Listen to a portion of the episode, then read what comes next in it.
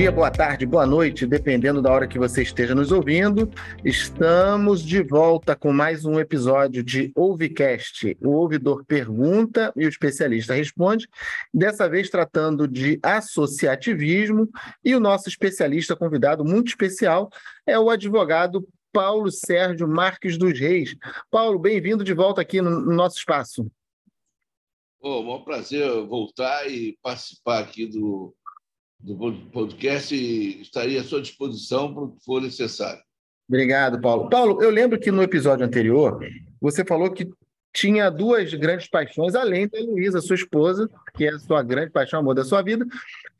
Uma era a CAT, nós falamos muito sobre a CAT naquele episódio, e a outra que você falou é uma associação esportiva, o Clube de Regatas Vasco da Gama do qual você também já participou ativamente dessa associação esportiva das mais importantes do país. Um pouquinho para a gente dessa sua experiência também no, no associativismo esportivo.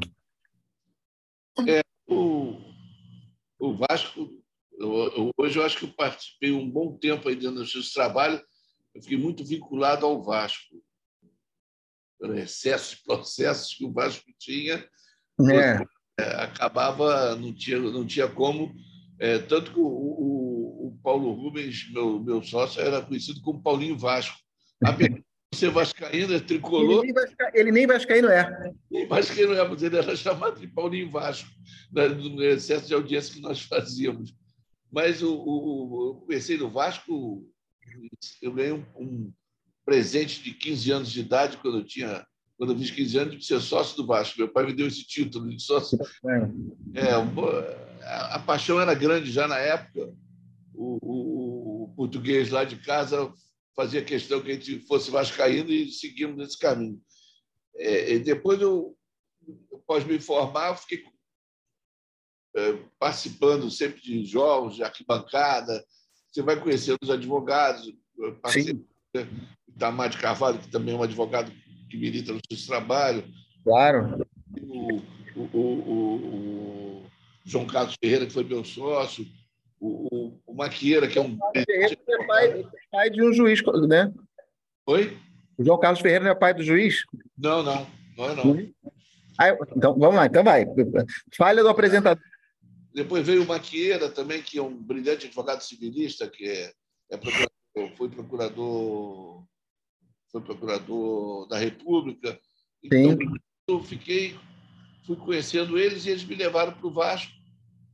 E ali a minha paixão aumentou mais ainda, porque você tinha, você assumia mistura, o lado paixão com a, com a razão. Então, era uma loucura aquilo ali, você tinha que saber se posicionar. Então, foi muito bom para mim o Vasco, profissionalmente, e a relação que eu tive com as pessoas, e dali em diante eu passei a ter advogar para outros clubes. Hoje, hoje eu advogo ajudando o América, e hoje eu não sou mais advogado Vasco em função de posicionamentos políticos. Acontece, acontece. Oi?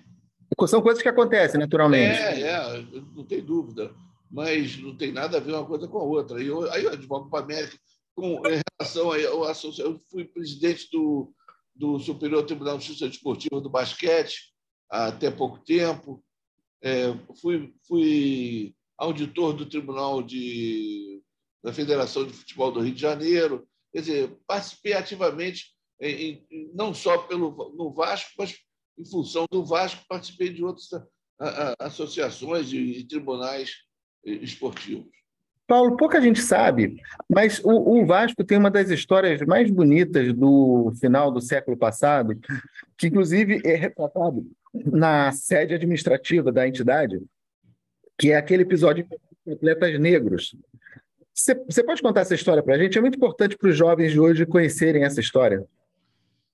É, na verdade, o, o, Vasco começou e, e ele, para entrar é, é, dentro da federação para participar dos, dos campeonatos, é, o Vasco vinha se apresentando futebol é, é, que mexia com o povo, mexia com todo mundo, que ganhava, começava a ganhar, e aí determinadas é, posicionamentos da, da sociedade começaram a bloquear e dizendo que na federação de futebol não podia entrar quem era negro e quem era ligado ao comércio. E o Vasco tinha isso. Sim. Em função disso, o Vasco sempre foi ligado a, ao pessoal do comércio, ao, ao negro, é, abriu, abriu as portas para todo mundo. E aí ele se posicionou e não entrou nessa federação. Participou de uma outra federação e começou.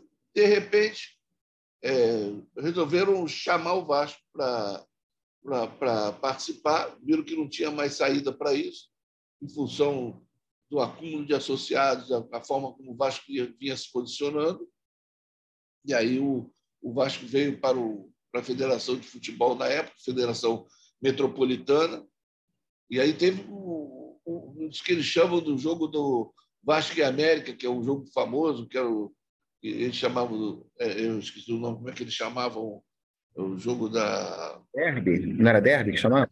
Não, não, era o, jogo da amizade. O, o nome é assim, que eles chamavam, que era da ligação, que era a volta do Vasco para, para a federação em função do jogo Vasco e América. E dali em diante, você vê que o, o Negro foi mais importante para o futebol, era um negócio absurdo a, proibição da, da, da, do, do negro no futebol, e hoje você vê que o maior atleta do futebol mundial é o negro.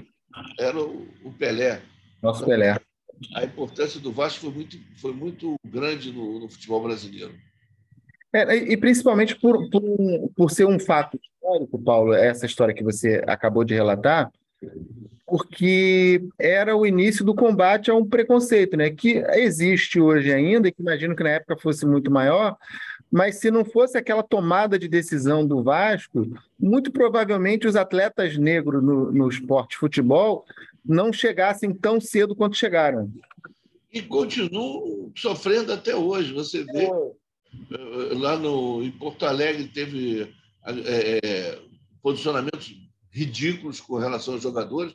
Há pouco tempo, o próprio Daniel Alves, aí, que era da seleção brasileira, ele foi bater um corno jogando pelo Barcelona, jogaram uma banana para ele e é. ele teve a, a, a, categoria de descascar a banana e comer a banana é. casca pro.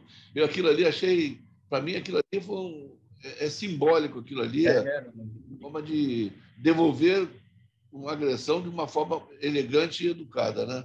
É, e mais recentemente também uma outra face dessa triste página é o evento que envolveu o próprio atleta Vinícius Júnior, também é, na, na Espanha, recentemente, né, pelo fato dele ser um jogador que gosta de ousar, de ter umas atitudes mais ousadas em campo, gosta de comemorar é. o gol de forma mais é, efusiante, e exatamente por isso ele foi criticado, né, isso, associando ao tom da pele dele. Ele tem sido muito criticado. Há pouco tempo teve um jogo que estava vendo na televisão é, ele foi ofendido o jogo todo, xingado, xingado, vaiando, vaiando. O que ele fez? Ele pegou a bola, fez três embaixadas e deu a bola para o companheiro e saiu andando e olhou para a torcida e pronto, a resposta dele com, com educação e toda a defesa possível. Pois é, mas Paulo, a gente é, associativismo é um tema que é muito apaixonante e eu percebo que, assim, no teu caso, é um, é um tema que te envolve muito na, principalmente pela tua experiência na advocacia. Eu queria que você contasse assim é, algum fato marcante que você possa atribuir durante a sua gestão como presidente da ACAT. Consegue lembrar de algo? Mas ligado ao, ao, ao, ao futebol, você diz, ou futebol, pela, pela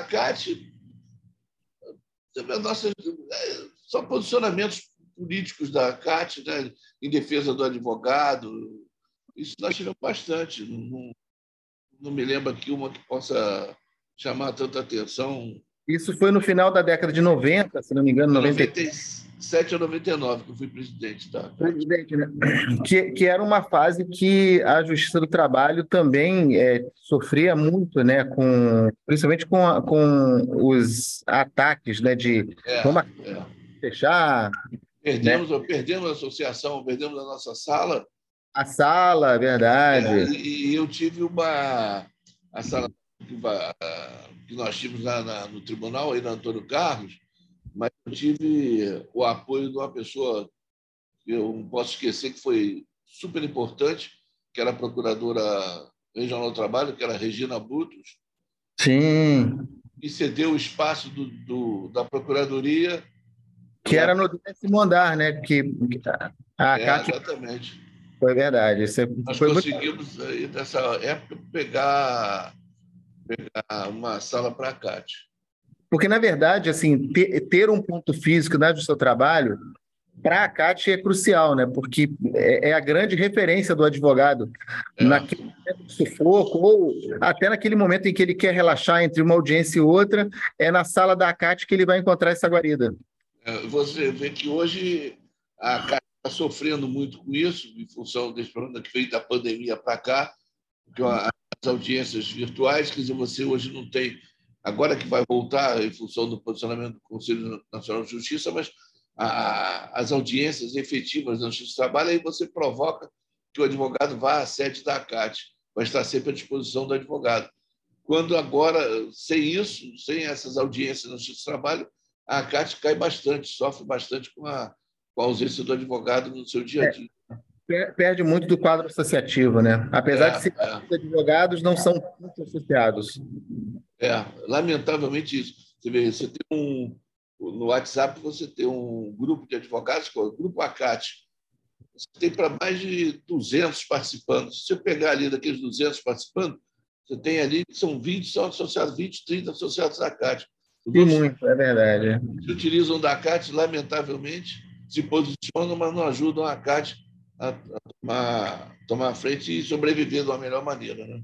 É, na verdade, a, a ACAT ajuda o advogado em qualquer demanda que o advogado tenha. Mas, em contrapartida, o advogado não reconhece essa ajuda que a CAT é capaz Exatamente. de. Ela ajuda, o advogado associado da CAT ajuda no geral. Isso aí. Antes, se houvesse uma ligação maior, o advogado trabalhista chegasse mais à CAT, contribuísse de alguma maneira, um valor simbólico que tem lá a, a, a mensalidade, a CAT seria muito mais importante, ajudaria muito mais, não só o advogado, como o dia a dia para melhorar a justiça do trabalho. Muito bem. Paulo, a gente está chegando aqui no finalzinho de novo desse episódio também. Eu queria mais uma vez agradecer aqui a sua participação, a sua disponibilidade do tempo aí para a gente conversar sobre associativismo, as tuas paixões, né, Vasco da Gama e Associação Carioca dos Advogados Trabalhistas.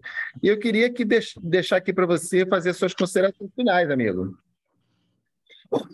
É, é, muito bom, eu, achei ótimo. Eu, eu primeiro eu fiquei meio preocupado em ter sido convidado, porque eu não me sinto a pessoa indicada para participar efetivamente disso. Acho que, acho que tem gente aí com a capacidade maior aí no dia a dia na justiça do trabalho, mas para mim foi importantíssimo para estar aqui ao seu lado e poder, de uma forma ou de outra, contribuir de alguma maneira para o advogado e para o conhecimento do dia a dia do, do associativismo. Obrigado, Paulo. Para nós foi um prazer uma honra. Para mim, principalmente, porque eu sou fã, eu digo que você é meu rei, não é à toa. Continua assim. E agradecendo mais uma vez, Paulo, a sua disponibilidade de tempo, a gente encerra aqui esse episódio falando de associativismo com o advogado Paulo Sérgio Marques dos Reis. E eu queria deixar aqui uma. A gente, como a gente está em campanha, né, Paulo? Você sabe que a gente está em campanha para participar do Grammy de melhor podcast do universo. Eu queria deixar aqui os versos de uma canção muito famosa, na voz de Zeca Pagodinho, que dizia assim: Só posso levantar as mãos para o céu, agradecer e ser fiel ao destino que Deus me deu. Se não tenho tudo que preciso, com o que tenho vivo, de mansinho, lá vou eu. Gente, obrigado mais uma vez. Encerramos aqui esse episódio. Nos vemos no próximo. E não se esqueçam, hein? podcast está disponível no Spotify, Google Cast, Apple Cast e no canal da Escola Judicial do TRT da Primeira Região no YouTube. Nos vemos numa próxima oportunidade. Um abraço para todos.